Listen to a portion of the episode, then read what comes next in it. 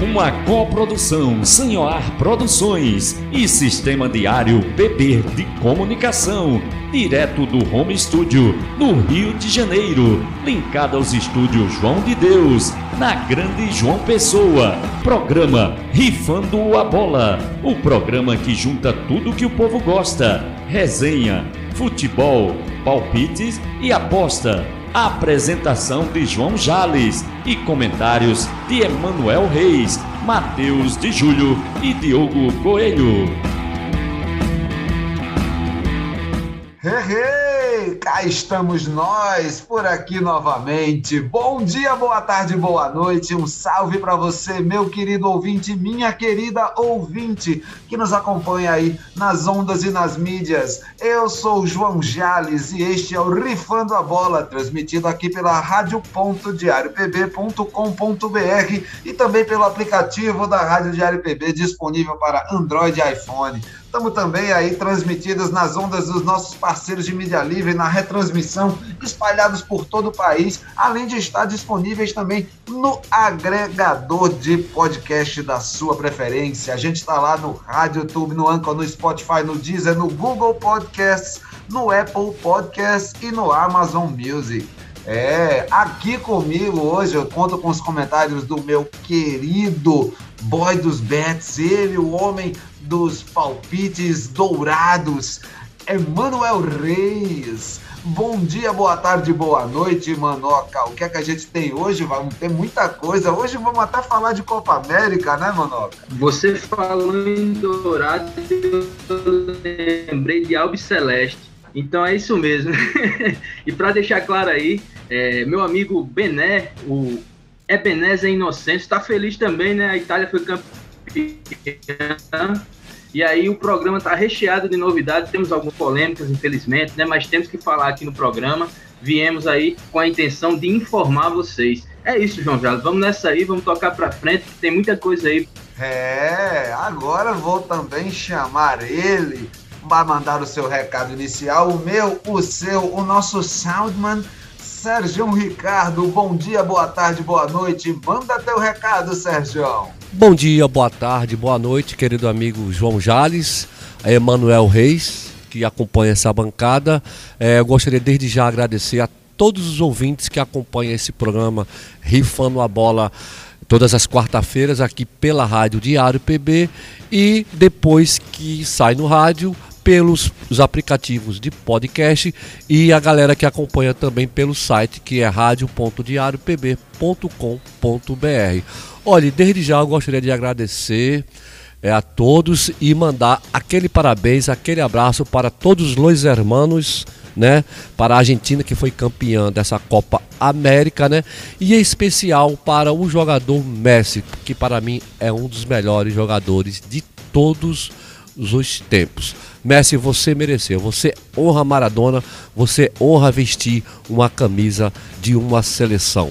Então é isso aí, galera. Bora começar o programa que tem muitas novidades, né? E muito bate-bola aí pela frente. Então, bora começar esse jogo. Tá aí o recado inicial do meu, do seu, do nosso Soundman, o homem responsável pelos efeitos e defeitos especiais aqui no meu, no seu, do nosso Rifando a Bola, o programa que junta tudo que o povo gosta, resenha, futebol, palpite e aposta. Mas é isso aí, vamos logo chamando aí os nossos highlights. Solta a vinhetinha, Serjão. Highlights. É, e os nossos highlights aí a gente trouxe aí, né, Manoca? Um monte de coisa interessante. A Itália foi campeã da Eurocopa, a Argentina campeã da Copa América. Agora vamos até falar de Copa América, Libertadores, Sul-Americana de volta também como foram os clubes paraibanos nas séries C e D do Brasileirão, os resultados dos jogos de ida das quartas de final do Brasileirão Feminino A2, como é que anda aí esse mata-mata da mulherada.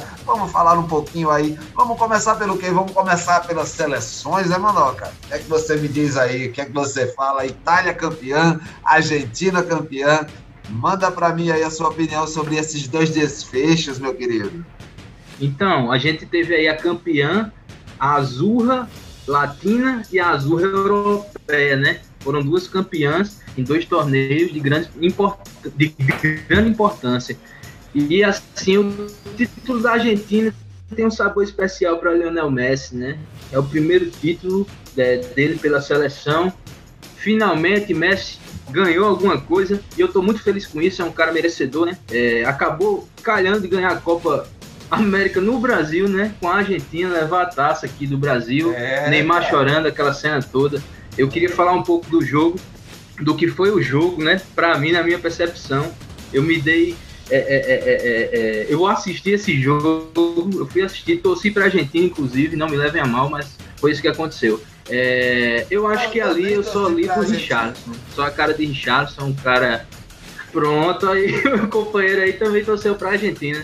Mas é isso, é uma forma de protesto, né? Eu acho que o patriotismo não tem nada a ver.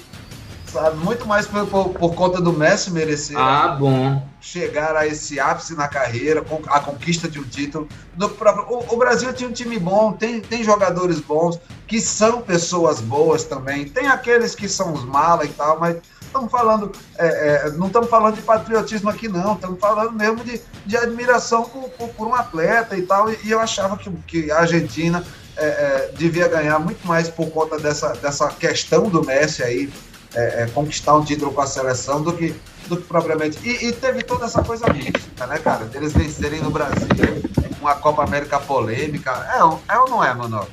Teve toda essa coisa mística. Eu tava falando justamente isso. Não é no patriotismo quer dizer que você seja obrigado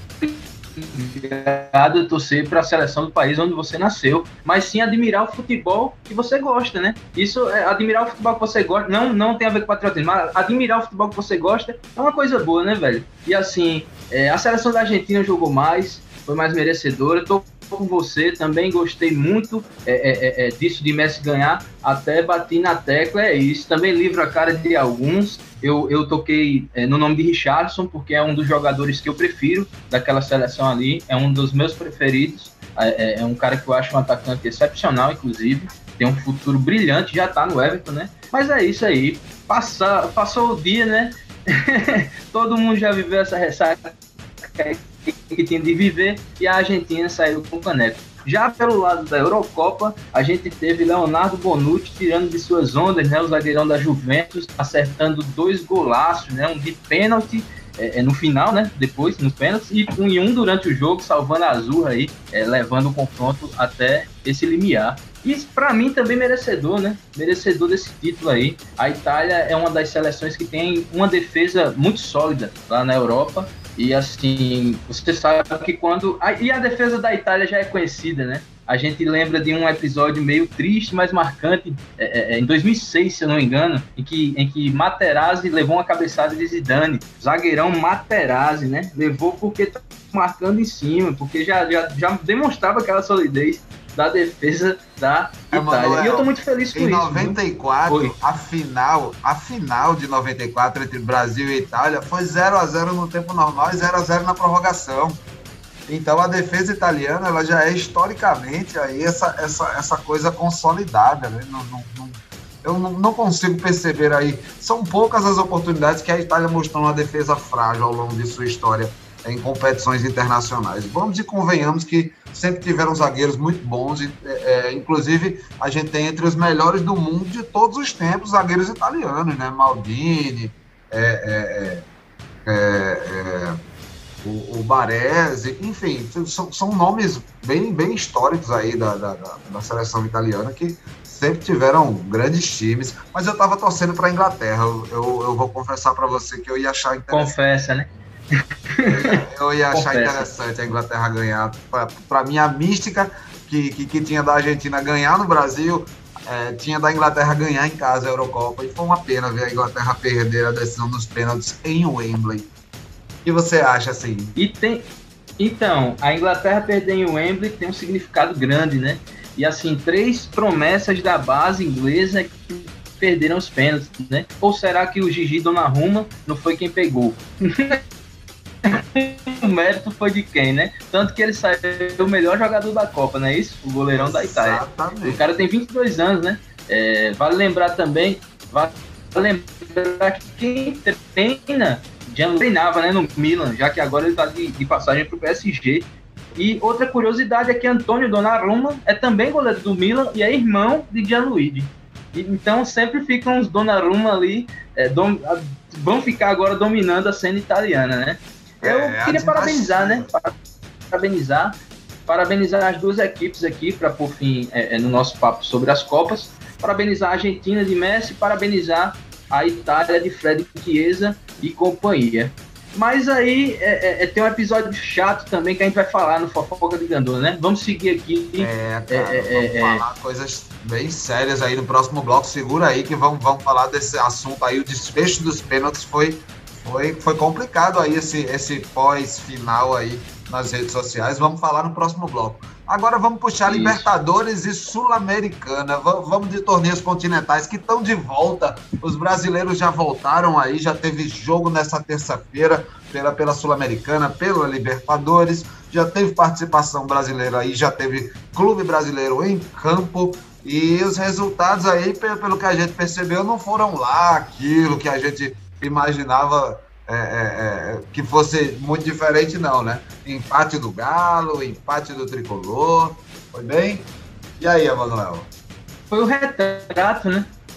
O re- é, os times brasileiros não entraram bem, não começaram bem a Libertadores, né?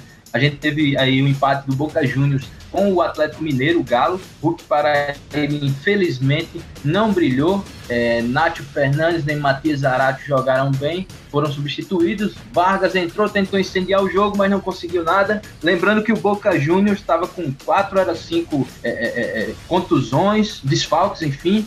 É, dentre eles Fabra, é, é, Cardona, que estava jogando pela seleção do Equador, né, da Colômbia, nem, nem recordo bem, enfim, eram desfalques, né? O Galo não conseguiu lograr nada nesse jogo, foi 0 a 0 um jogo sem graça. Esse a gente teve Fluminense indo lá no Paraguai, né? Aí foi outra coisa. Aí eu acho que é o e o destaque seu dos Portenho abrindo as portas para pagar para ver. E a... Isso. Sem Isso é o destaque dos brasileiros. E aí pagou pra ver, ele levou a pior, né? Tomou dois do, tomou dois do Fluminense sem Fred, mas aí é que tá, amigo. O Fluminense tem um carinha chamado Abel Hernandes que tá tentando fazer. E outro carão chamado Nenê, né? Nenê, meu amigo. Nenê, É, o cara tem vovô que respeitar aí. garoto. Inclusive foi um dos que fez o gol, né? Nenê marcou aos 49 minutos e. Isso. E Egídio, é, é, Egídio fazendo gol, bicho. E aí, aí fica a mística no ar. Mas é isso, o Fluminense acabou Chegou com vencendo. vontade. Aí a tá gente vai pro terceiro jogo da Libertadores e todo mundo diz que eu pego no pé de São Paulo, né? Mas não é bem assim. É, Crespão deu uma vacilada aí, na minha opinião, deixou Benítez no banco e acabou pagando. Mas Crespo acabou pagando aí, né? Um, um preço alto por deixar Benítez no banco. Aconteceu que o São Paulo do Racing saiu na frente, né? O São Paulo 1x0 o Racing fez 1 a 1 e aí Crespo tirou Benítez do banco, mas já não dava mais tempo de nada, né? Acabou o 1 a 1 aí, o São Paulo não conseguiu é, levar vantagem para a Argentina. Lá o Racing, se eu não me engano, começa ganhando, né? Tem, tem o gol qualificado na Libertadores. E aí é, é, o 0 a 0 do Racing. Se a gente for falar da Sul-Americana, Aí a gente que ainda não venceu, João Jales, no Campeonato Brasileiro. Eu não sei se você conhece o time do Grêmio. É, conhece, né? É um velho conhecido nosso. E aí É, o Grêmio é estava muito paradão isso, no Campeonato né? Brasileiro, acabou, bat... acabou batendo com o gol de Léo Pereira. Léo Pereira fez o gol é, em cima da LDU, lá em Quito, na altitude. O Grêmio começou bem, né? Começou com a perna direita, com o pé direito, como diz o doido. E é, falando do outro confronto aí que a gente teve ontem também, foi o clube Atlético Paranaense, o Atlético com H, né? Nicão, sempre ele livrando a cara do Atlético contra o América de Cali, lá na Colômbia. Foi de pênalti, mas foi Nicão, né? Saiu na vantagem aí, 1 a 0 também. Hoje a gente tem alguns confrontos interessantes aí pela Libertadores também. Eu acho até que a gente vai palpitar no terceiro bloco, né? Vai rolar, vai Que é rolar. o jo- jogo do Palmeiras, jogo do Flamengo, enfim. Vamos deixar isso pro terceiro bloco. Vamos falar aí dos paraibanos na série C e D, bora? É, Eu quero começar falar. bem aqui. Eu vou deixar o Campinense para você. Vou Tá deixar bom, o Campinense e o Belo. 13 para você. O de Campina Grande, hoje fica falando do Souza. Do Souza do seu grande colega Aldeone Abrantes, né? Seguidor seu, no Twitter meteu 7 a 0 a sacolada para cima do Calcaia lá é, no Ceará. É, Lineker Ferreira fez é, dois gols de pênalti, mas gol é gol, né? Tarcísio marcou dois também. É, Adriano Brandão, dois também. E finalizando com o Lucas Batista aí, no último momento, marcou um gol, foi 7 a 0 Saiu barato, Jales, aí pro Calcaia. É, cara, o Calcaia tá pagando os pecados, hein? É. Do lado. Aí, então, aí, pra atualizar a classificação aqui. Não, vou deixar a classificação com você, tá certo? Da série D. Eu vou ah, passar para C. Série C.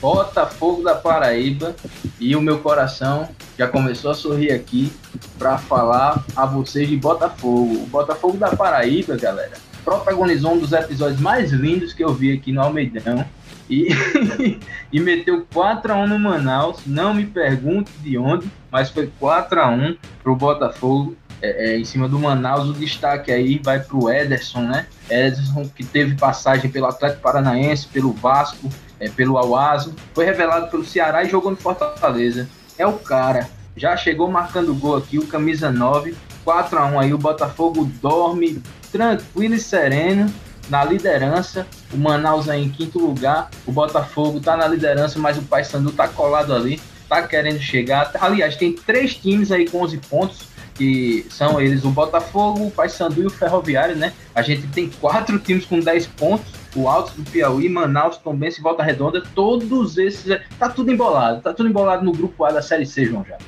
É, cara, tá, tá fácil não. Já, já dizia lá o, o, o Gil Luiz Mendes, lá do Baião de 2, Deus não anda na Série C, meu querido. E se ele não anda na Série C, na Série D, ele nem conhece, né? Deixa eu falar para você o que foi que aconteceu aí com os times de Campina Grande na Série D lá na quarta divisão. Cara, o 13, para variar, o 13 empatou, né? O 13 é, tem aí o retrospecto de, dos últimos cinco jogos dele, pelo menos são empates. Ele tem cinco pontos em seis jogos, né? E é bem complicada a situação aí do Galo da Borborema. Ele está na lanterna do grupo A3, somando apenas cinco pontos em seis jogos, como eu tinha falado. Empatou em casa lá no Amigão, 2 a 2 com o América de Natal. E já a minha raposa, já o Campinense, está numa situação melhor, né? O Campinense venceu de virada o Atlético do Ceará por 3 a 2 lá é, no Ceará. E aí a situação do grupo A3, lá na quarta divisão, na Série D do Brasileirão, é a seguinte: a liderança é do ABC de Natal né, tá, tá lá com 12 pontos em seis jogos. Em segundo lugar, o Souza, é, o Dinossauro tá em segundo lugar com 11. O Campinense coladinho também com 11, tá perdendo apenas no saldo de gols, porque o Souza, com essa sacolada aí, conseguiu um gol a mais de saldo que a Raposa, então é o vice-líder, o Campinense em terceiro, e o 13 na lanterna, lá em oitavo, com apenas cinco pontos em seis jogos aí. É difícil a situação do Galo é, da Borborema, meu querido Emanuel Reis. Passados isso aí, eu quero saber de futebol feminino, como é que anda a mulherada lá no Brasileirão Feminino A2, Manoca? É, cara, já deram a primeira perna do mata-mata, né? Os jogos de ida já rolaram das quartas de final. É, dois com alguma graça, dois sem nenhuma graça, né? A gente tá nas quartas de final aí, como você falou, e a gente tem aí confrontos interessantes, apesar dos primeiros não terem sido tão interessantes para algumas equipes. A gente teve o Atlético Paranaense aí recebendo o Bragantino, né? Foi 4 a 2 para o Atlético Paranaense, Paranaense. Até aí tudo bem. Mas a gente teve uma surpresa, na minha opinião, aí, nessas quartas de final, nesse começo de quartas de final, que foi o Crespon empatando com o Ceará em 0 a 0 A equipe do Ceará que é muito forte, né? É, na, na, é. na, na, Série A2 do, do feminino. Me surpreendeu seguraram o Ceará, só que a gente vai palpitar esse jogo também, eu sei, nesse programa ou no outro. E aí a gente teve o América Mineiro recebendo o Atlético Mineiro, clássico mineiro, né? Pela Série A2 do Brasileiro Feminino. O Atlético Mineiro, como a gente havia até concordado, eu acho, no outro programa, é, conseguiu aí bater o América Mineiro por 3 a 1 né? Tem um investimento mais sólido, tem um pouco mais de tradição aí no futebol feminino. E pelo quarto jogo, a gente teve o Real Ariquemes e o Smack.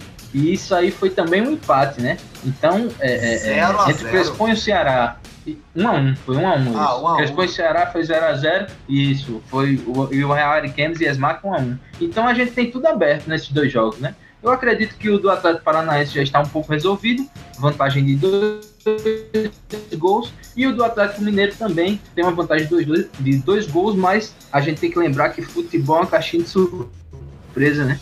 Nunca tá nada resolvido, então a gente vai ter que conferir aí esses jogos e trazer semana que vem os resultados também, meu amigo Jales. É, cara, vamos, vamos inclusive palpitar eles aí, esses jogos de volta no, no nosso terceiro bloco. Se prepara aí que a gente tem coisa para falar mais desses jogos aí. É bem interessante esse, esse Brasileirão A2. Eu, eu queria. Manda, manda, Manoca. Pronto, eu queria falar uma curiosidade aí acerca da série, é, da série D, exatamente. O Souza, só, só uma coisa sobre saldo de gols, né? O Souza começou a rodada com menos dois de saldo de gols e terminou com cinco. Então essa goleada, essa terminou com um dos melhores saldos de gol do grupo. Tava com, com um dos piores, o terceiro pior, ou era o, era o terceiro ou quarto pior, e agora terminou entre os melhores é, saldos de gol do grupo. E assim, se a gente for pegar os confrontos dessa rodada dos paraibanos contra os cearenses na Série D, a gente vai ter um belo 10 a 2 por parte dos paraibanos. E para acabar aí é, é, é, é, essa rodada de, de, curiosidades, a gente tem um Atlético Cearense aí. Para quem não conhece, o Atlético Cearense mudou de nome, como o Manchester City, como alguns times no mundo. Era o um antigo time do Uniclinic, é, apelidado no time dos enfermeiros lá no Ceará. E um abraço aí para todo mundo que era do Uniclinic, todo mundo do Atlético Cearense. Curto muito e é isso aí, galera. A gente vai ficando por aqui nesse nosso primeiro bloco. A gente vai tomar uma aguinha e daqui a pouquinho a gente volta depois do intervalo com o nosso segundo bloco e aquele quadro que você ama odiar e odeia amar aqui no nosso Rifando a Bola, o Fofoca de Gandula. Então não sai daí que a gente volta já já. Beterraba não desce nem sob tortura.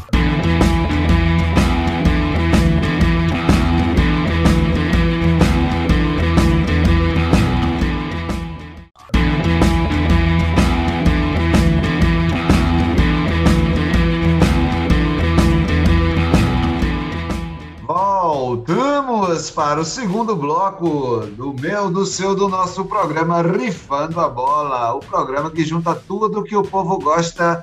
Resenha, futebol, palpite e aposta. Estamos aqui na rádio.diariopb.com.br. Eu sou João Jales e estou aqui com Emanuel Reis e Sérgio Ricardo aqui na equipe de hoje. Vamos puxar agora o quadro que trata dos bastidores deste que é o esporte mais amado e odiado do mundo. Com vocês, o Fofoca de Gandula. Solta a vinhetinha, Serjão. Fofoca de Gandula. É, o Fofoca de Gandula hoje a gente trouxe umas coisas bem polêmicas aqui, um negócio bem sinistro, mas também termina com, com um bate-papo interessante. Vamos começar logo com, com essa conversa aqui relacionada à Comebol, né? Porque depois da final da Copa América, que recebeu torcida, né? Vale lembrar isso, a Copa América recebeu torcedores, a Comebol liberou o público aí nas oitavas de final da Libertadores e da Sul-Americana. É, pessoal, quer saber mais sobre isso? Então deixa eu te contar. A Comebol conseguiu, após uma negociação envolvendo o governo do estado e a prefeitura do Rio de Janeiro, é, um decreto né, que, que garantia o público na final entre Brasil e Argentina, lá no Maracanã. E aí, o que, é foi que aconteceu? A confederação, a Comebol, ela colocou aí cerca de 7 mil pessoas dentro do Maracanã para assistir essa final, a decisão entre Brasil e Argentina lá, a decisão da Copa América. E aí, após o precedente, a Comebol resolveu liberar o público nas competições de clubes que promove também, né? A Libertadores e a Sul-Americana. Assim, respeitando as orientações dos órgãos públicos de saúde e de defesa sanitária, é, de vigilância sanitária, perdão, a Comebol passa a aguardar aí pelas liberações do poder público é, dos países e, e, e, e tudo mais para o retorno dos torcedores às arenas é, da América do Sul. E aí, Emanuel Reis, o que é que você acha aí, essa postura, para começar é, é, essa conversa aí é, que a Comebol fez para garantir público na final da Copa América é, e para abrir esse precedente aí. O que é que você acha disso aí, cara? Eu achei uma manobra bem, bem, bem é, é, é sórdida, para não querer dizer muita coisa aí. O que é que você acha? Uma palhaçada, né? Uma palhaçada, mas assim, é, a gente não viu torcida, né?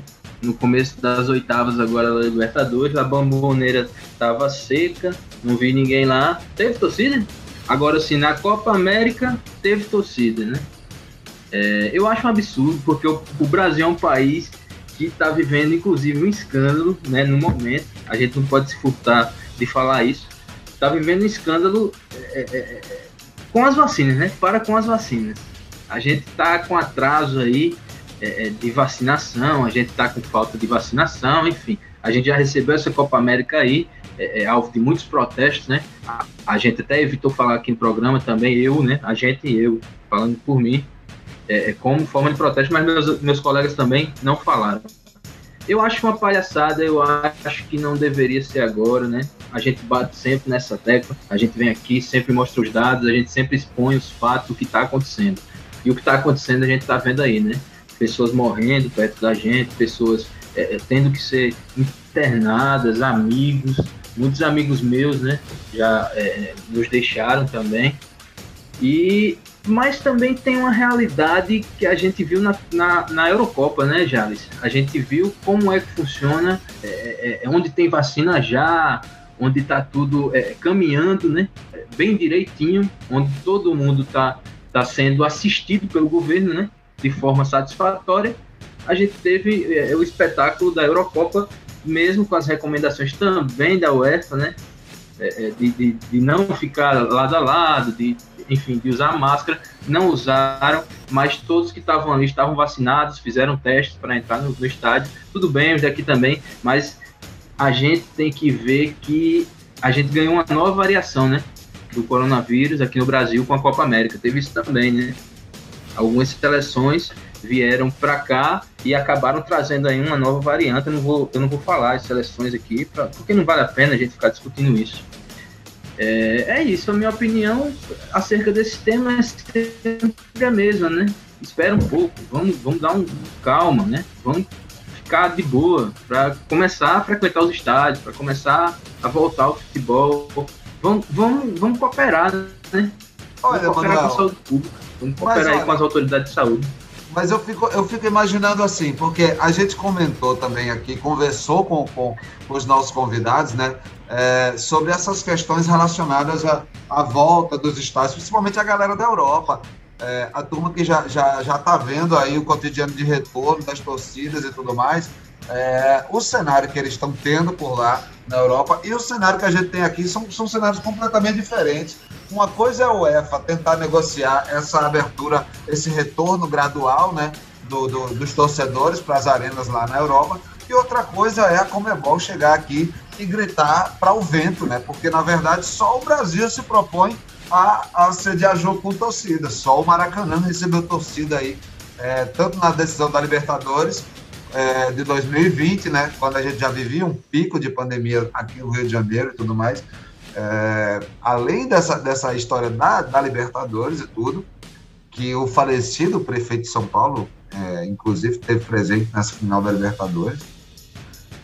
É, e aí você tem uma final de Copa América que tem isso, e depois disso a, a, a Comebol acha que abriu um precedente. Só que a gente viu, né? A gente já viu esse retorno aí, como é, como é que os países da América do Sul vão tratar isso aí, com exceção do Brasil, né, que, que acabou atendendo aí a, a esse pedido. Mas vamos ver também como é que as autoridades, as autoridades locais no Brasil vão lidar com isso, que eu acredito que elas vão continuar seguindo com os protocolos e vão deixar essas conversas, esses diálogos com, com, com as federações de futebol para a reabertura dos campos, dos estádios, é, é, para um outro momento, é, quando a gente tem uma porcentagem maior da, da população vacinada. Eu também acho imprudente a gente imaginar um retorno de torcida agora, mas é, é, é vamos ver também é, nos próximos 45, 60 dias quanto de porcentagem a gente tem aí da população vacinada.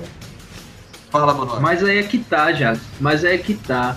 é, pouco as autoridades vão poder fazer, né? Aqui no Brasil. A gente já viu como é o cenário é, é, da torcida entrando no estádio, né? Ninguém respeita nada, o pessoal se amontoando por ali, invadindo o estádio. A gente teve essas imagens na Eurocopa, a gente teve algumas imagens na Copa América também, né? E aí há uma desorganização. E se há uma desorganização, não tem como haver um controle. E se não há um controle, o vírus se espalha de novo. E isso é um ciclo sem fim. É complicado, realmente complicado aí. Sabe o que é complicado também? Sabe o que é complicado? O que aconteceu aí no pós-final da Eurocopa, né? Porque a gente estava falando aí no primeiro bloco sobre a final da Eurocopa, foi decidida nos pênaltis, e aí três pênaltis é, que a Inglaterra não converteu foram fundamentais aí. Não, não, não sei se, se porque os jogadores perderam o pênalti ou porque o goleiro italiano Gian, Gianluigi Donnarumma pegou aí, é, é, conseguiu defender, mas enfim, é, a questão é essa, né? Saka, Sancho e Rashford sofreram racismo após derrota da Inglaterra na final da Eurocopa, né? Os jogadores da seleção inglesa, né, Saka, Sancho e Rashford, foram alvo de racismo nas redes sociais após a derrota da Inglaterra na final da Eurocopa. Eles perderam essa decisão continental e os três jogadores não converteram os seus chutes durante as cobranças é, eles foram indicados, inclusive, pelo, pelo técnico da seleção inglesa, né? Que fez aí a lista dos cinco cobradores primordiais aí da, da seleção inglesa. É, Manuel, o que é que você tem para falar sobre esse caso de racismo aí no, nessa final da Eurocopa, esse pós-final da Eurocopa? Logo a seleção inglesa, né? Que estava levantando aí é, bandeira contra o racismo, contra a homofobia, ela, ela ser alvo disso aí é uma, é uma situação lamentável, né, Manuel? É uma situação lamentável e é um crime, né? E assim, a torcida vacilou feio. Isso é um crime, vacilou não, isso é crime. Torcida não, né? Criminoso. A gente tem que falar o nome certo mesmo. É, Marcos Rashford, Jadon Sancho e Bukayo Saka são grandes jogadores, né? Marcos Rashford, principalmente, e, e Jadon Sancho aí, sempre figura, inclusive figurando nas eliminatórias da Euro, né? da, da UEFA aí, é, é, Rashford em seis partidas fez três gols e Sancho em seis partidas fez dois gols. É, eu acho que isso não cabe mais no esporte. A gente sempre fala a mesma coisa, mas é bom reforçar, né? Não, não vale a pena, não vale a pena não, desculpa. Não é, é, é suficiente não ser racista. Tem que ser antirracista. Sim, tem que protestar, tem que brigar por isso. É, a gente teve aí um, um mural, né? Falar aqui do fato, o que é que aconteceu.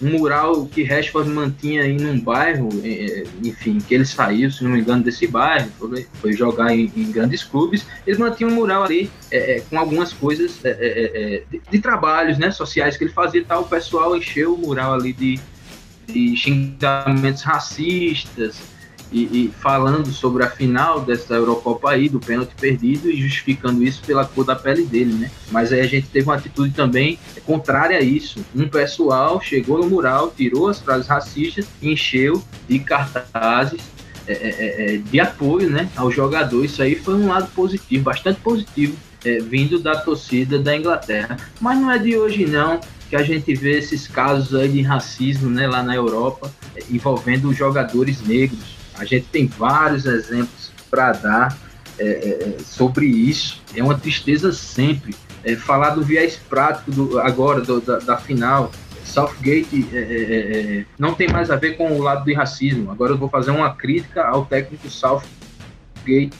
por ter escalado três meninos para bater pênalti na final da Eurocopa, tá entendendo? E eu achei assim, eu até comentei aqui em casa caramba, isso vai haver um prejuízo, mas eu achei que haveria Sacá um prejuízo 19 anos, né? civilizado, né? tá entendendo? Haveria, Sacá tem 19 mas eu achei que haveria um prejuízo.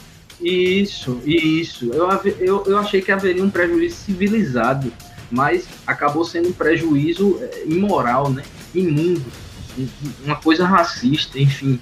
Eu não tenho nem cabeça para ver, eu fico me tremendo, cara, quando eu falo disso. Mas acontece e a gente tem que denunciar. Eu, eu achei certo depois a atitude de Harry Kane ali, achei certo a atitude do próprio Southgate, né? De tentar incluir o é, é, é, esse pessoal de novo lá, né? O Saka, o, o Rashford e o, e o, e o Sancho. É isso, cara. Eu, eu, eu não, eu não, eu fico, eu não consigo não. É complicado, é, né? É uma manoca difícil, sempre é um tema delicado a gente falar sobre, sobre isso aí, mas sempre é bom a gente estar aqui registrando. É, não basta é, não ser racista, tem que ser antirracista, né? Estamos nós aí também nessa batalha, sempre lembrando, é, é racismo é crime e nós vamos estar aqui denunciando. É, mas, mas, vamos dar um, um, uma. Vamos mudar um pouco de assunto, vamos trazer uma outra conversa que também é polêmica, né? É um pouco mais leve, mas também é polêmica, que, é a história da dança das cadeiras aí no Brasileirão. Passamos aí, é, estamos chegando aí é, é, é décima, décima primeira rodadas, né? Série A, Série B, estão aí chegando ao primeiro quarto, por assim dizer, né? Vamos dizer assim, do, do calendário do Brasileirão do, do, do, futebol brasileiro aí desse segundo semestre com as competições nacionais. E aí a gente já teve já algumas é, é, alguns técnicos que, que já caíram e tudo mais. E a gente trouxe aqui para começar a conversar também, fazer um balanço um pouco disso. Tem também destaque nessa troca de técnicos, coisa que rolou agora, né? Primeiro, Alberto Valentim, né, que foi demitido pelo Cuiabá lá na primeira rodada, ainda é, depois de toda aquele, aquela nossa polêmica envolvendo aí o, o técnico do Cuiabá, o ex-técnico do Cuiabá, né, até Marcelo Chamusca aí, que foi mandado do Botafogo é, mandado embora do Botafogo nessa última rodada aí de Série B. É, logicamente, o destaque que a gente traz aqui né, para essa conversa é a história da saída de Rogério Ceni do Flamengo, que gerou uma grande polêmica aí e, e também demissões aí entre funcionários do clube. Agora quem está assumindo aí o comando do rubro negro carioca é Renato Gaúcho. E estamos aí para discutir essa dança das cadeiras no Brasileirão, né, Manoca? O que é que você me diz aí dessas últimas trocas aí? O que é que você tem para relatar? É, essa, essa demissão do Marcelo Chamusca lá no Botafogo, é, o, Jair, o, o, Jair Ventura, que, que, que, também saiu aí, foi assumir a Chapecoense, deixou o esporte pra, pela Chapecoense, nem, nem tá bem na Chape, nem estava bem no esporte, né? E, e, e, o Renato Gaúcho, que voltou ao circuito aí, assumindo o Flamengo depois dessa demissão polêmica do Rogério Ceni. O que é que você conversa aí, Manota? Renato Gaúcho sincero, né?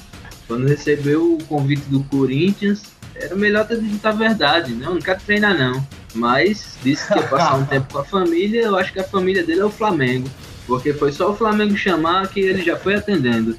Mas aí, é, Alberto Valentim foi uma demissão um pouco, né? É, é, é que até hoje a gente não entende, né? Na verdade, não só a gente, mas eu acho que todo mundo não entende o real motivo é aquela, eu acho que aquela frase cabe bem, aquela, aquele meme que a gente usa. Se vocês soubessem como é o que está por trás disso aqui, teriam nojo. Mas é isso mesmo. É, Marcelo, Marcelo Chamusca, eu não entendi a demissão do cara na última rodada, se eu não me engano, é, ah, no último grande jogo, bem, pelo né, menos. Cara?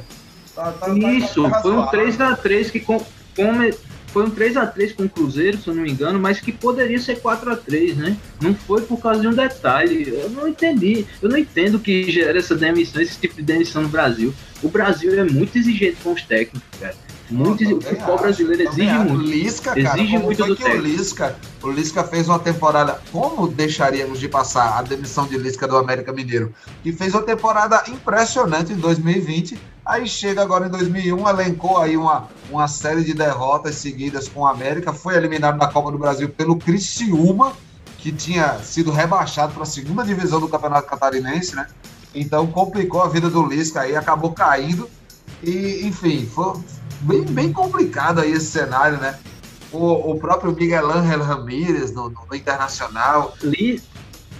É, mas Miguel Ângelo é, Ramírez, eu, eu também não sou muito fã, não, sabe? Do não, trabalho dele.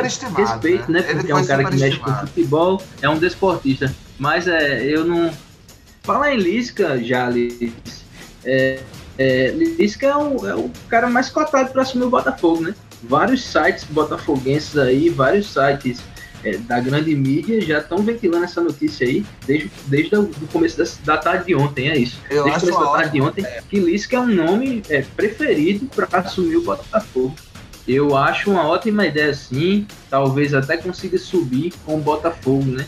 Mas a gente vai falar de Rogério Senna, né, também agora. É, é um caso aqui que o cara foi demitido de madrugada, bicho. O cara foi tomar uma água, tava o, o, o diretor de futebol do Flamengo na cozinha, sem passando RH amanhã. Não deu certo não para ele. Foi demitido de madrugada. É, tá aí, tá, o Flamengo tentou negociar, não foi a rescisão. Ele disse que não tem essa historinha não, que é o dinheiro todo. É, acabou calhando aí de demitir né? outras pessoas. Ou, foi muito complicada a situação. Porque... Houve fofoca, exatamente. Houve fofoca, um puxa encolhe, como diz o doido, né?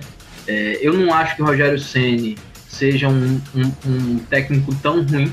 Algumas vezes eu já falei aqui no programa que eu não gostava muito do estilo dele, mas talvez eu esteja observando de outra ótica que me permita respeitar mais o trabalho dele. Mas é, eu também não, eu também o acho superestimado em alguns pontos, né? É, o pessoal reclama muito dele que ele é muito duro, né? E que ele não aceita críticas no trabalho dele. Mas assim, a gente observar o time do Flamengo e a gente observar a figura de Rogério Senna ali, parecia que tinha, como diz o, o chavão famoso do futebol, perdido o vestiário, né? Parecia que não tinha mais controle sobre a equipe do Flamengo. Os jogadores estavam apáticos, jogadores é, já não rendiam tão bem, né? O Flamengo começou a não apresentar mais os resultados, mas enfim, é um cara que sai vitorioso do Flamengo, é um cara que entrega, entregou títulos, entregou no mínimo dois títulos ao Flamengo de quatro, cinco, seis meses para cá. Entregou ah, um brasileiro, entregou uma Supercopa, né? entregou um carioca. O cara Aí, entregou tudo. O cara, é. é. é o que é que faltou? O que é que tá faltando? O futebol brasileiro exige é mais do que a Premier League. O futebol brasileiro de um técnico exige mais do que a La Liga, mais do que a Champions. Guardiola é, é, apresentou vários resultados ruins lá no Manchester City, mas perseveraram com ele. E agora é, o Manchester City está é, é, fazendo um trabalho bonito aí, conseguiu chegar até na final da Champions, né? Mas é que parece que falta um pouco de paciência. E aí fica a pergunta, né, Jales? Todo mundo se pergunta ou está se perguntando agora para onde vai Rogério Ceni. E aí, sua opinião? Você colocaria Rogério Ceni por onde? Olha, eu, eu sinceramente eu acho que Rogério Ceni precisa dar uma esquentada no banco. É, é um momento aí para o Ceni esfriar a cabeça, porque as declarações foram muito fortes é, sobre como, como o trabalho dele era desenvolvido, né? no, no, no, Flamengo, as críticas foram muito incisivas, assim, porque, pô, brincadeira, o cara chegou e ma ma mandou umas frases categóricas, bem, bem complicadas, assim, do tipo, pô, o cara é uma pessoa ruim, o cara não, não, não conversa com ninguém, o cara não escuta a gente, nunca foi falar com a gente, então é muito complicado, assim, você ter essas declarações que você não tem o mínimo de entrosamento com, com seus colegas de trabalho e, e todo aquele time instável, né, todo aquele clima instável, é, não, vai, não vai favorecer, né? Não vai, não vai facilitar mas, a dele. Mas eu vou sair, eu vou sair numa média defesa de Rogério Senna aqui, se você me permite. A gente ah. sabe que o Flamengo está vivendo uma crise interna, né?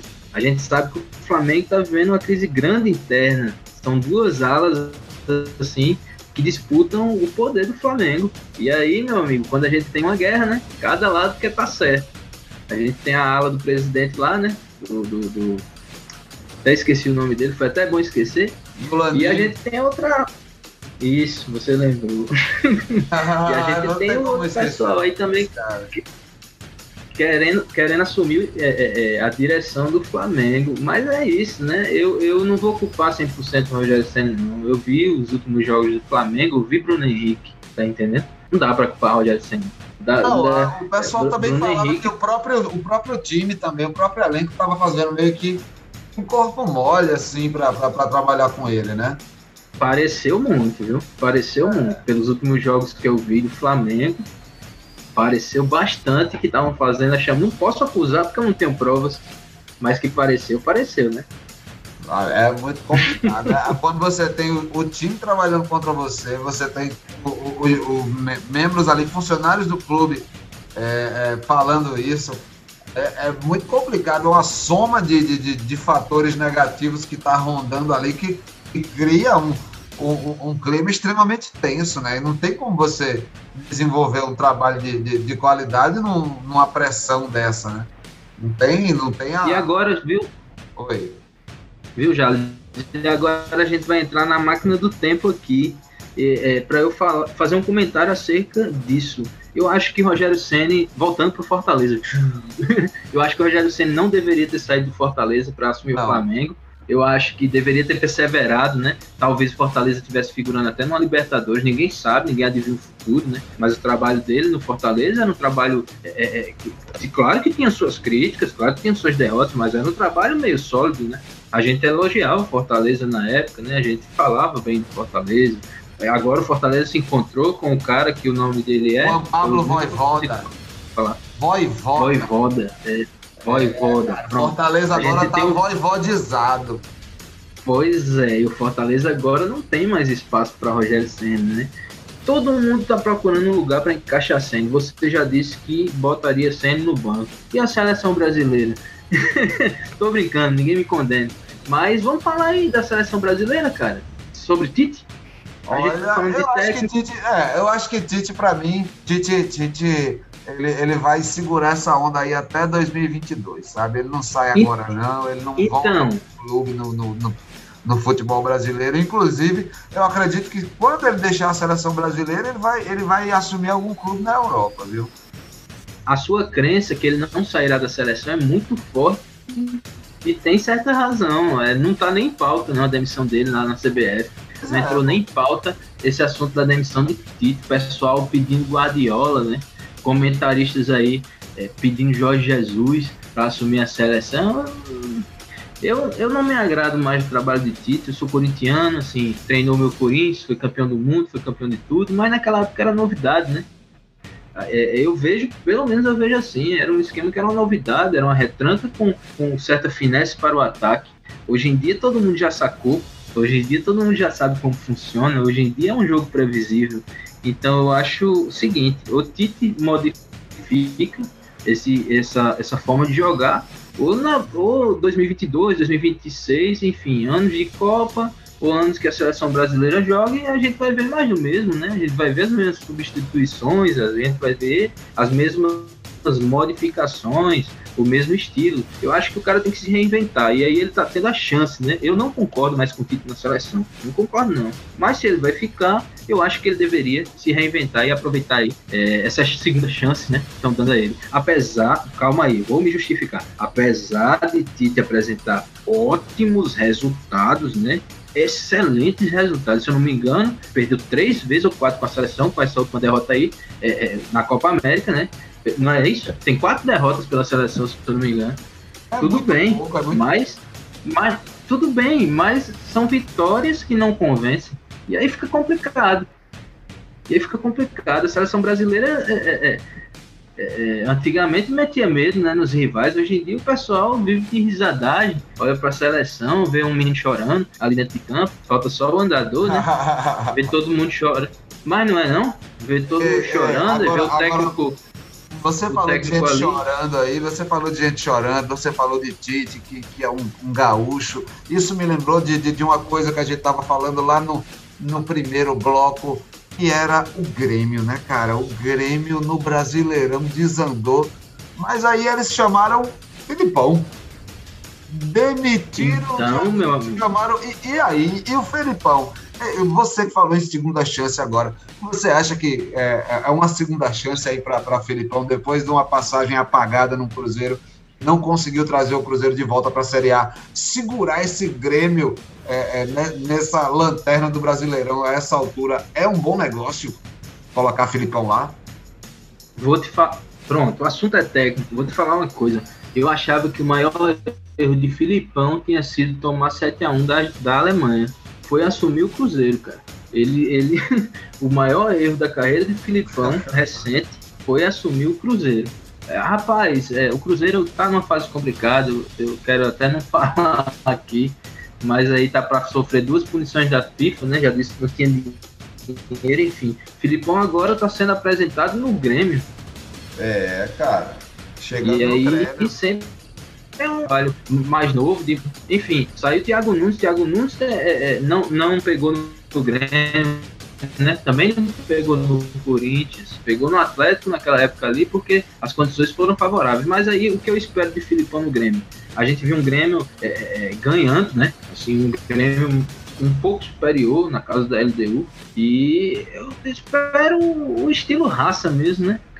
O estilo do Filipão, o estilo é, amarra, né? Do cara. Você vê quando ele treinou o Palmeiras, a torcida tem uma grande identificação, né? Por ele ser de lá, tem isso também. Eu desejo boa sorte, Filipão, né, cara? É, eu também. Desejo aí boa sorte para Luiz Felipe Scolari nessa nova empreitada aí no, no Imortal Gaúcho. E vamos finalizar esse segundo bloco, Manoca. Vamos, vamos finalizar esse segundo bloco. É, a gente chama agora o intervalo, bebe uma aguinha. Daqui a pouquinho a gente volta com Se Liga na Dica, né? E também os palpites e pitacos, pitacos e palpites dos jogos mais quentes desta próxima semana. Não sai daí que a gente volta já já. Valeu!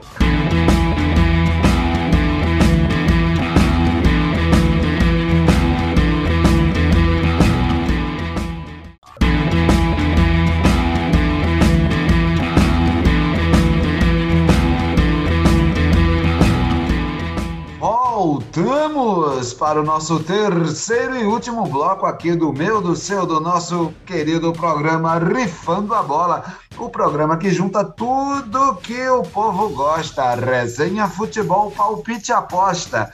Eu sou João Jales e conto com a presença dos meus queridos Emanuel Reis e Sérgio Ricardo, aqui dividindo também a bancada comigo hoje. Agora, né, ele, nosso querido boy dos bets, nosso protótipo de contraventor, o nosso apostador compulsivo, o nosso querido guru da bola de cristal das apostas. Ele vai mandar agora o meu, seu, nosso Se Liga na Dica. Solta a vinhetinha, Sérgio.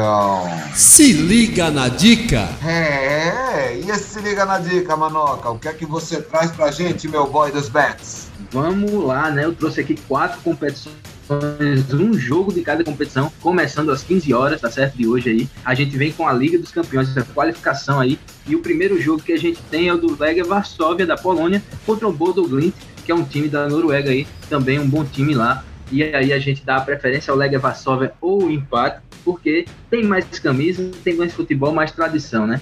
Então, o primeiro palpite é o Legia Varsóvia ou empate. Na Copa da Argentina, a gente tem o jogo do Santelmo contra o Benfield. E o Benfield é um velho conhecido aí dos nossos amigos, né?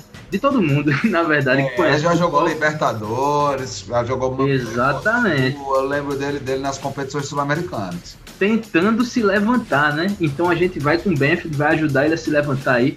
Vai da Benfield, certo? Na Série B do Brasileiro, a gente tem o Remo, né? um pouco é, abaixo ainda contra o Brusque. Esse jogo aí tem toda a pinta de empate, viu, galera? Então a gente vai no empate seco mesmo, na segurança do empate. E terminando aqui o palpite, a gente tem a Copa Ouro que tá rolando aí, né? A Copa Ouro na América do Norte e América Central, a gente vai ter o jogo, o confronto de Guatemala contra o México. E aí não adianta nem eu perguntar, né? Vai dar México. Só recapitulando aqui o palpite, meu amigo João Jales. Legia Varsóvia, o empate. Benfield, empate no jogo do Remo e Brusque.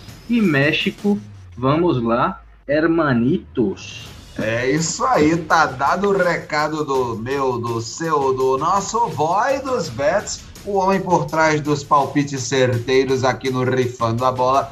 Falando de pitacos e palpites, palpites e pitacos, trouxe aqui uma lista para bater essa bolinha aqui, esse bate pronto com você, Manuel é, dar uma analisada. Vamos então chamar aí o Pitacos e Palpites. Solta a vinhetinha, Sérgio. Palpites e Pitacos. É, no Palpites e Pitacos, Pitacos e Palpites, o nosso quadro aqui que a gente manda os jogos que bombam nas bancas de apostas e nos sorteios das loterias esportivas. Então fica aí por fica aí de olho, né? Que a gente vai puxar aqui uma lista boa. São nove jogos que trouxemos aqui. Vamos começar com, com Libertadores, GT Libertadores, Sul-Americana, Brasileirão Feminino A2. É. Começar de Libertadores aí, jogão, jogão dessa quarta-feira. Defensa e Justiça versus Flamengo, defensa e justiça versus Flamengo. E aí, Emanuel Reis, vai dar defensa ou vai dar Mengão? Jogo um pouco complicado, né, meu amigo João Jales, galera de casa. Flamengo aí sem técnico, quer dizer, estreia de técnico novo, né? Mas está é, passando por um momento chegando. de isso, passando por um momento de transição, então tudo fica um pouco complicado, né? Por outro lado, o Defensa e Justiça também perdeu seu técnico, né? Não era Crespão? Agora tá no São Paulo. e aí a gente tem esses dois times passando por um momento de transição. Eu vou na segurança do Flamengo. Pensou que era um empate, né? O Flamengo vai ganhar esse jogo aí, João Jales. Eu vou dar o placar para você de 2 a 1 um. Boa, beleza. Eu também acho que o Flamengo leva aí é, para cima do Defesa e Justiça, apesar de, de, toda essa turbulência aí nos bastidores rubro-negros, eu, eu, acredito que o time tem maior qualidade que os argentinos e mesmo jogando fora de casa nesse primeiro jogo, é, sai de lá da Argentina vitorioso, volta para o Brasil para decidir a vaga em casa com vantagem. Eu também aposto na vitória do Flamengo. Se você me permite aí um palpite, eu vou, vou meter aí 2 a 1 um para um Mengão lá fora, beleza? Próximo jogo, trago também Libertadores aí, outro jogão de bola. Universidade Católica versus Palmeiras, o jogo de ida também pelas oitavas da Libertadores, lá no Chile. E aí, Emanuel Reis, vão dar cruzados ou vai dar verdão? É, a gente fala assim, ah, vai ganhar fácil, ou pensa isso, né? Mas Libertadores tem uma coisa diferente, né? Todo mundo quer ganhar. E o futebol chileno é um futebol de tradição, né? Um futebol que tem força, é um futebol que move. É, a Universidade do Chile não é fácil de ser batida, apesar de viver alguns, alguns momentos de intempéries, mas ao mesmo tempo, né, João Jales, a gente não pode é, é fingir que o Palmeiras não está numa grande fase, né? Apesar de eu ser corintiano, eu vou ter a hombridade de assumir isso aqui no programa e vou com o Palmeiras desta vez, é eu acho que o Palmeiras vai ganhar aí 3 a 1 da Universidade Católica. Boa, muito boa. Eu também, aí eu, eu arrisco o mesmo palpite.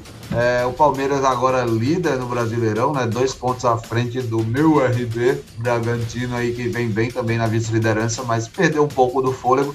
Universidade Católica, olha, o, o que levou a Universidade Católica a chegar na é, nas oitavas da Libertadores foi o peso da camisa da, da, equipe, né, na disputa continental, porque ela não fez uma campanha muito boa, teve dificuldades aí no seu grupo, mas conseguiu aí garantir um lugar nas oitavas. Por isso que eu acho que o Palmeiras vai vai tá numa ótima fase, está muito melhor. É, enfim, tá, tá sobrando, né, o Verdão. Então vai vai sair vitorioso nesse jogo de de ida aí, mesmo que seja lá no Chile, é, vai dar Verdão. Próximo jogo, é, cara, vamos de Sul-Americana agora. Independiente del Valle e o RB Bragantino pela Sul-Americana. O, o, jogo de ida lá no Equador. E aí, Emanuel, vai dar Del Valle ou vai dar RB? Rapaz, se fosse contra o Flamengo, se fosse contra o Flamengo, mas ainda bem que é contra o RB Bragantino, né? Não, o Bragantino tá com um time aí é, é, é, um pouco sólido, apesar também de, de, o futebol brasileiro, né, vive momentos de intempéries assim, é incrível isso. Mas assim, quando chegam em competições internacionais, talvez comece a dar certo, a dar certo. Estou falando isso do Bragantino como uma crítica construtiva, é um time que está nas cabeças do Brasileirão, né? Não me entendam mal, não estou criticando. Eu acho que vai dar Bragantino. Eu estou indo com a força do Brasil, tá certo? Nessa Libertadores e Sul-Americana eu vou arriscar o placar aqui. É, vai ser um jogo difícil, 2x1 um Bragantino. É, cara, boa, boa. Eu também acho que vai ser Altitude, um jogo né? Altitude, né? Vai ser um jogo difícil. Vai, vai, eles não vão jogar em Quito, vão, vão jogar é, num, num estado, numa cidade na região metropolitana. Mas ainda assim, né? A altitude do Equador aí é bem diferente do nível no mar do Brasil. É, o time de Bragança Paulista deve sentir essa dificuldade. Além do mais, aí a, a equipe de Maurício Barbieri está indo desfalcada, né? Claudinho, principal jogador do RB Bragantino, está servindo a seleção olímpica aí, vai de malas prontas para Tóquio. E também tem alguns, des, alguns desfalques aí é, entre os titulares que o Barbieri vai ter que montar aí, fazer algum arremedo, colocar os reservas para completar essa equipe aí. Então o RB chega desfalcado, vai ter dificuldade é, é, de vencer o Del Valle? Vai, mas vai sair vitorioso porque a fase do RB Bragantino está muito boa também.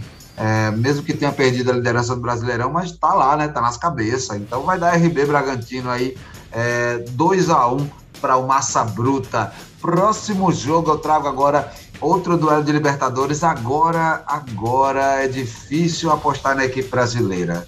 Olímpia versus Internacional. Pelo peso da camisa, esse jogo pesa uma tonelada, porque o, o Olímpia do Paraguai e o Internacional, amigo. E aí, Emanuel, vai dar Olímpia ou vai dar Colorado? Teve o primeiro confronto aí entre Paraguai e Brasil, né? Ontem. E o Brasil saiu vitorioso na camisa do Fluminense contra o Cerro. Mas a situação aí tá diferente, né? A situação aí é o duelo entre uma equipe que tá bem lá no campeonato paraguaio contra o Internacional que não vive, é, vamos dizer assim, o, o melhor momento, né? É, eu vou na segurança do empate, viu, Jales? Eu vou até arriscar o placar 1 a 1 Tá bom, tá bom, beleza. Eu já acho que esse jogo aí não vai dar para para o, o, o, Inter do Diego Aguirre, não. Eu acho que vai dar Olímpia, o time tá, tá melhor aí, como você mesmo constatou, no Campeonato Paraguai, vem melhor no, no seu campeonato nacional do que o nosso Colorado aqui no Brasileirão. Então, eu, eu diria que os paraguaios eles abrem a vantagem e o Inter vai ter que correr atrás decidindo a vaga no Beira-Rio. Próximo jogo aí para o nosso palpite, eu trago Santos versus Independiente pela Sul-Americana. É o Santos que acabou é, sendo aí, é, é, é digamos assim, despromovido, né? Que saiu da Liberta para a Sula agora encontra aí essa pedreira, o rei de Copas, o Independiente, logo nas oitavas também da Sul-Americana. Duas equipes que são tradicionais, que a camisa pesa, mas que não vivem bons momentos, pelo que está refletido aí nessa situação de Sul-Americana para as duas, né? E aí, o que é que você me diz, Emanuel? Vai dar Santos ou vai dar Independiente? Jogo na Vila Belmiro, não é isso? Jogo Eu... na Vila Belmiro. Pronto, isso faz muita diferença apesar de não ter torcida, é, jogar em casa sempre é um fator positivo, né, para a equipe. E assim, o, o, o, Santos vem de uma derrota, né, triste aí no clássico contra o Palmeiras e eu acho que está tentando subir de certa forma aí a moral, né, com sua torcida. Eu acredito no Santos aí, só que eu acredito do outro lado tem o Rei de Copas que tem que respeitar, né, o Independente da Argentina é um time que tem sua tradição o nome, Rei de Copas, porque ganhou muitas Copas né, internacionais, dentre elas várias sul-americanas. E aí a gente, a gente, eu vou dar o placar de 1 a 0, eu vou dar o voto de confiança a Marinho, tá certo? Do Santos, 1 a 0.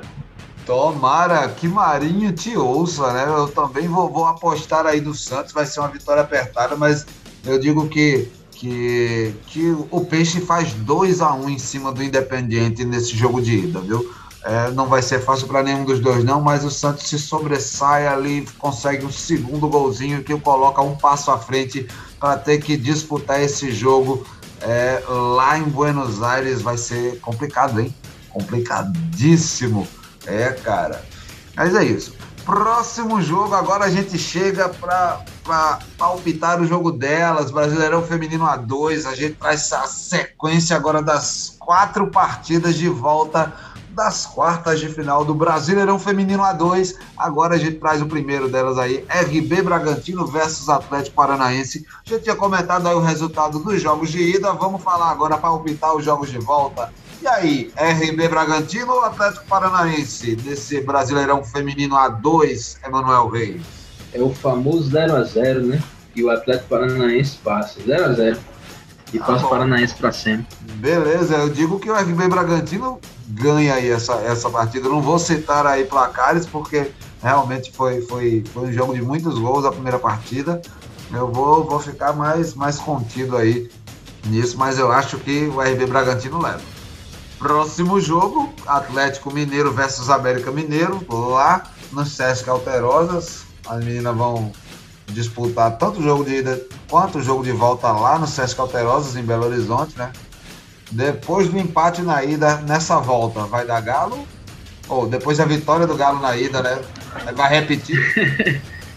é, para o povo entender, né? Você falou assim do Sesc Alterosa e da, são dois times da capital, né? Então não faz muita diferença se eles estão jogando no mesmo ou em estádio diferente, né? Nesse caso aí, são dois times da capital de, de Belo Horizonte. Exato. Eu acho que eu acho que vai dar galo, né? De novo, eu falei, bato na mesma tecla, a diferença de investimento é tremenda, né? Na, das, das divisões aí dos times, das divisões não, dos tipos, né?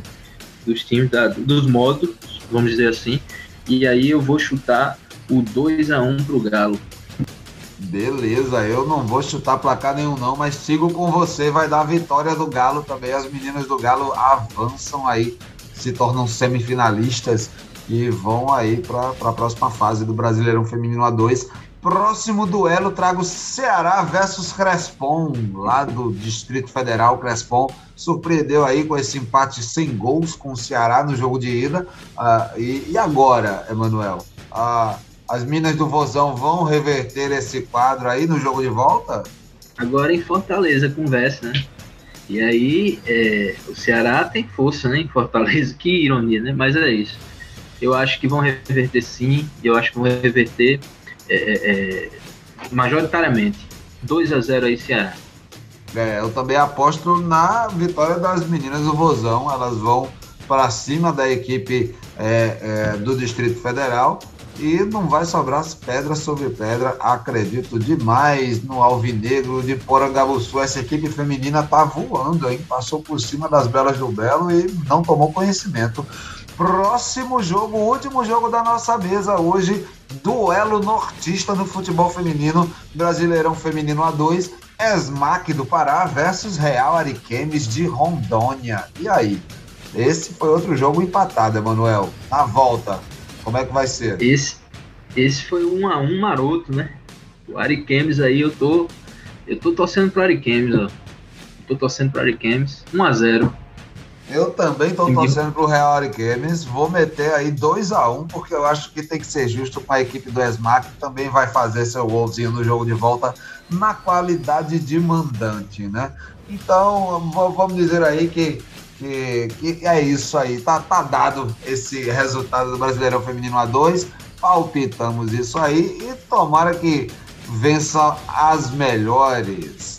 Vamos chegando ao final de mais um episódio do meu, do seu, do nosso Rifando a Bola. Quem quiser mandar recado pra gente, interagir com a gente, pode fazer pelo Facebook do Diário PB lá no facebook.com/barra portal Diário PB ou nosso Facebook, né? O Facebook do Rifando a Bola, o Instagram do Rifando a Bola, o Twitter do Rifando a Bola. A gente também tá no YouTube com os nossos episódios lá, os áudios de todos os nossos episódios da primeira e da segunda temporada, tá lá no youtube.com/barra Rifando a Bola. Gostaria de agradecer demais também a presença dos meus queridos Emanuel Reis, o meu, seu, nosso boy dos bets, e o nosso soundman, Sérgio Ricardo, que sempre chega aqui fazendo os defeitos e efeitos especiais. Meu querido Sérgio Ricardo, suas considerações finais, meu soundman. É isso aí, João Jales. Estamos chegando no final de mais um programa do Rifando a Bola, né? Gostaria de agradecer a todos os ouvintes que acompanhou essa edição através aqui da Rádio Diário PB. É, gostaria de agradecer aos amigos que acompanham esse programa maravilhoso que debate o melhor do futebol da Paraíba, do Brasil e do mundo aqui de João Pessoa. É, agradecer a Ebenezer Andrade que acompanha o programa todas as quarta-feiras, para Romildo que está se ligando no Se Liga na Dica todas as semanas, para Beto Calixto, uma figura massa também que curte um futebol, que curte uma aposta também, que está acompanhando também o nosso programa lá de João Pessoa, especialmente da Praça Castro Pinto, ali por trás do Mercado Central. E a, a nosso amigo é, aqui da Rádio Diário PB, que apresenta o programa Rádio Barata no Ar, todos os dias, 10 horas da manhã. Fábio Mozart, que acompanha o programa lá em Bananeiras. Gostaria de mandar um abraço também para a galera de Bahia que está acompanhando o programa, Eliabe, Davi, a galerinha nova aí que está se ligando no futebol e gosta de acompanhar esse programa maravilhoso. E eu gostaria também de mandar um alô para a galera do Flamengo. Olha, galera do Flamengo, esse técnico que está chegando aí está trazendo uma nuvem negra se liguem, viu? Então é isso aí, João Jales, Emanuel Reis, a todos que acompanham o programa Rifando a Bola. Até a próxima semana e que fiquem todos na paz. Tá aí, tá dado o recado do meu querido Sérgio Ricardo. Valeu, Sérgio. Emanuel Reis, meu boy dos bets, suas considerações finais, meu querido. Estamos encerrando aí mais um programa, né? Foi legal aqui. A gente debateu uns assuntos meio polêmicos, mexeram comigo, com você também, com o pessoal de casa, acredito muito. Mas é isso, né? A vida é feita de altos e baixos e a gente está aqui para expor e demonstrar os fatos. Queria mandar um abraço aí para a galera que nos escuta sempre, um beijo para Matheus de Júlio aí, o meu amigo, é, um beijo para Sejão, um abraço e um beijo também para você, Jales, para a galera dos outros países, né? Que estão ligadas também, que tá ligada também na gente, né? A gente sabe que a gente tem ouvido em outros países. E é isso, né? Eu só desejo que o Vasco ganhe a próxima rodada aí, quem sabe sobe para a Série A. É, é isso aí. Agradeço demais também aí a você, meu querido ouvinte, minha querida ouvinte, pela sua audiência, pela sua paciência. Nós vamos ficando por aqui. Semana que vem a gente volta, beleza? Valeu, valeu e tchau, tchau. Messi, sim, sim, Messi, sim, sim, sim, sim, sim, sim, sim.